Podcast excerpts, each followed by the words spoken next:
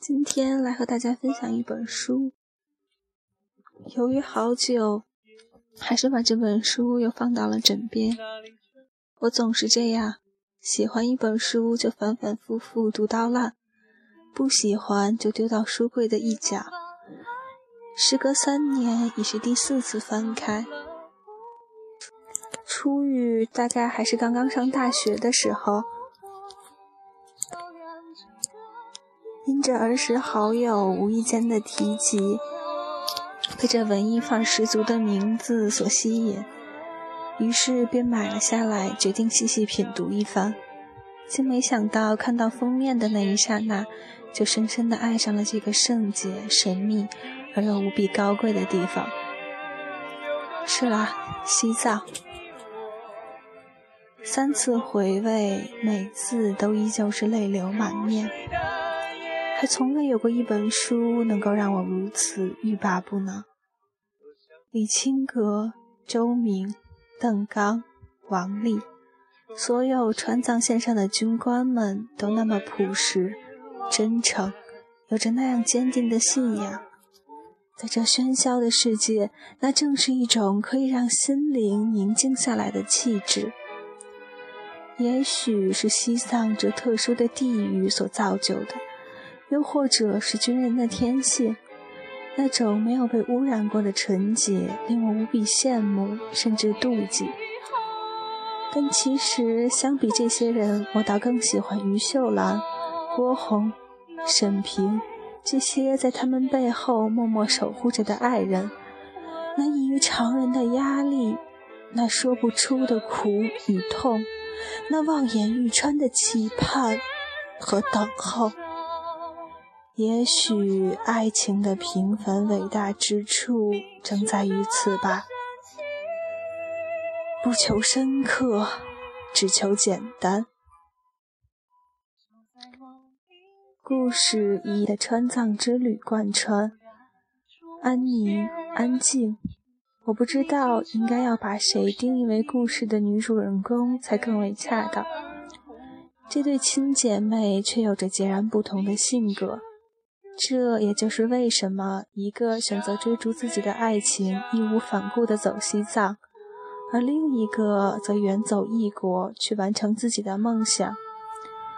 我想李清格说的对，安静爱的是有关西藏带给他的一切创作灵感，而并非这里的人事物。可安宁却不同，安静、独立、自强、有思想。可却并不属于这神圣的地方，长期生存在这里只会禁锢住他的思想，唯有广阔的天空才是他的归属地。他应该是自由翱翔的雄鹰。作为一名新闻工作者的安宁和钟爱摄影的李清阁有着更多的共同语言，因而也促使他们最终走到了一起，去分享彼此那纯真的心灵。以及那未被污染过的笑容，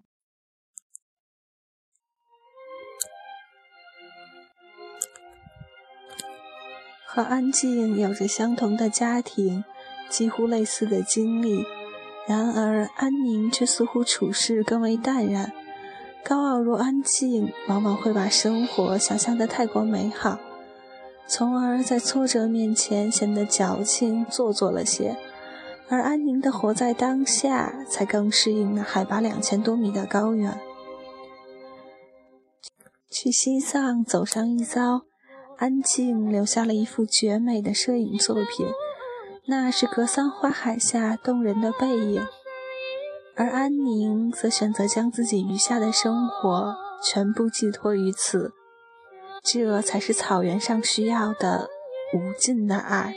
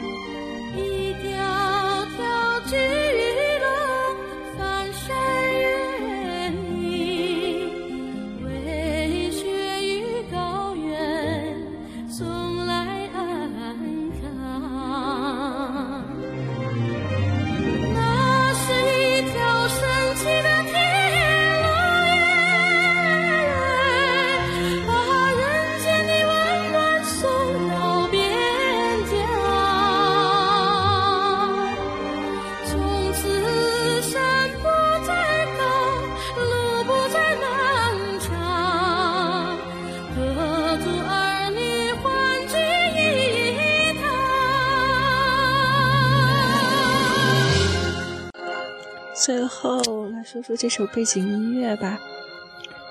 记得当年在宿舍循环播放时，还遭到了室友们的各种鄙视。《一路格桑花》于二零一零年被拍成电视剧，我且不评论别的，但这首插曲《天路》，我个人感觉用的还是蛮应景的。也仅以此感谢那些曾经在川藏线上艰苦奋斗的人们吧。此致敬礼。